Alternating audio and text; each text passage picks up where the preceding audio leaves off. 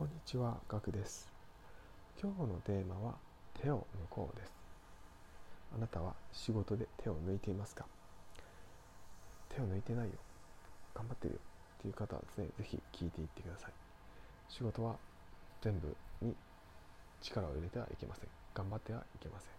手を抜くところ、頑張るところを見定めて必ずやることが必要です。そうしなければ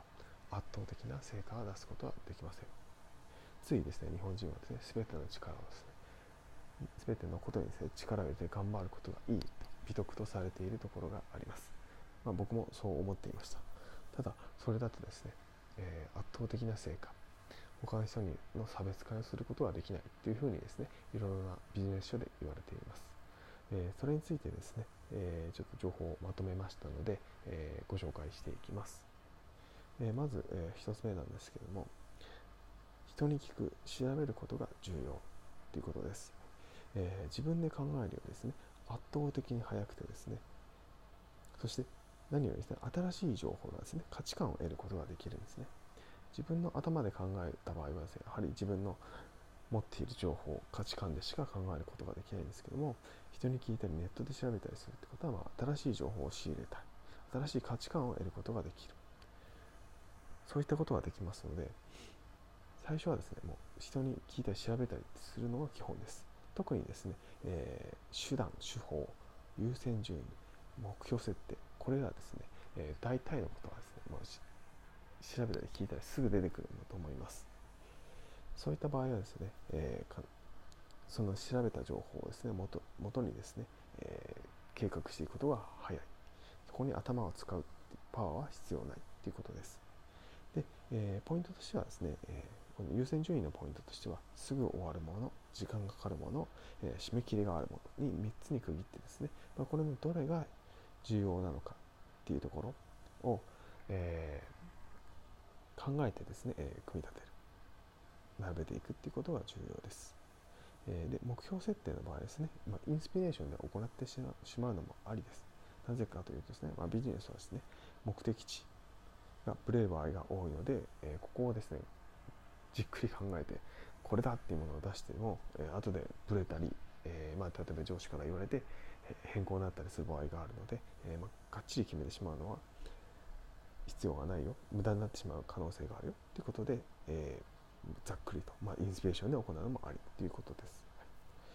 まあ、ですね、これらの考えか時間をそういうことで、え、時間の節約と脳のパワーの節約になりますので、え、とても良い方法です。続いて、えー、情報共有の自動化です、はい。えー、情報共有っていうのはですね皆さんどういう形でしていますでしょうか、えー、僕の場合ですね、ま、チャットツール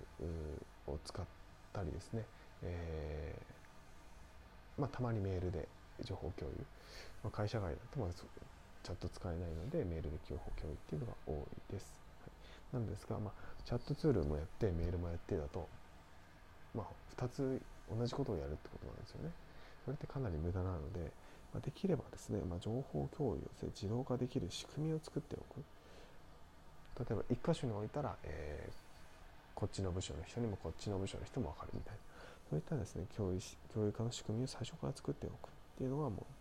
重要です。もうテキストを打ち直したりね、打ち直して情報を共有するとかじゃなくてですね、もうスクリーンショットでもう打ち共有するっていうのをですねやってみるとかですね、まあ、本当にテキストじゃなきゃいけないのかとかそういうことがあるのでを考えながらですねできればですね、まあ、自動化できる仕組みを作っておくことがポイントです、まあ、自分ができる範囲でいいと思いますので、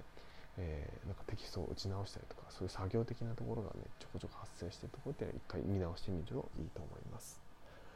3つ目管理者の場合なんですけどもあの部下に仕事は丸投げしようということです。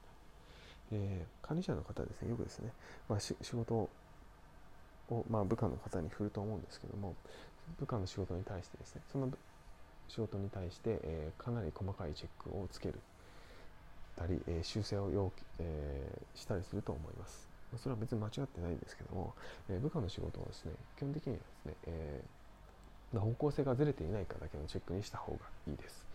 なぜならですね、え部下に事細かくチェックするとですね、部下はですね、え作業員になっていきます。自分の頭で考えるっていうことをしなくなっていきますそして、えー、上司の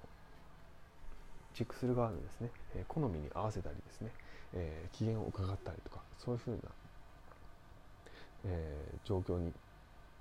そういうふうな頭にですねなっていきますので事細かくチェックするのはやめた方がいいですなのでもう最低限のチェックだけをして、えー、進めていくっていうのがいいです。そうしないとどんどんどんどん、え、作業員が増えていきます。そしてあなたの仕事があなたの時間が生まれてきます。なので管理者の方はですねぜひですね部下に仕事を丸投げして方向性がずれていないかをチェックするだけ。そうするところそうするとですね時間が生まれてきます。最後、えー、まあ、この3つがポイントだったんですけども、まあ、えー、重要なのはですね、まあ、楽をしてですね過去の常識をぶち壊し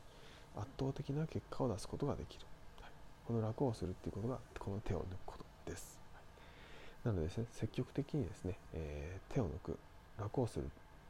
楽をできるところをですね見つけていく。こういったですね考え方で仕事に取り組んでいくことが重要です、はい。えーまあ、日本ではですね、まあ、大々的にですね、えー、手を抜きますとかここ手を抜きますとか楽をしますっていうのはですね言いづらいとは思います。なのでですねこれは別に言う必要はないんですけどもここはですね自分の中で手を抜こうとかこういう作業は手を抜こうとか機械化をしようとか自動化をしようとかこれは人に任せようっていうところをですね決めておくといいと思います。そういったものが来た時にですね、まあ、判断が自動的にできるから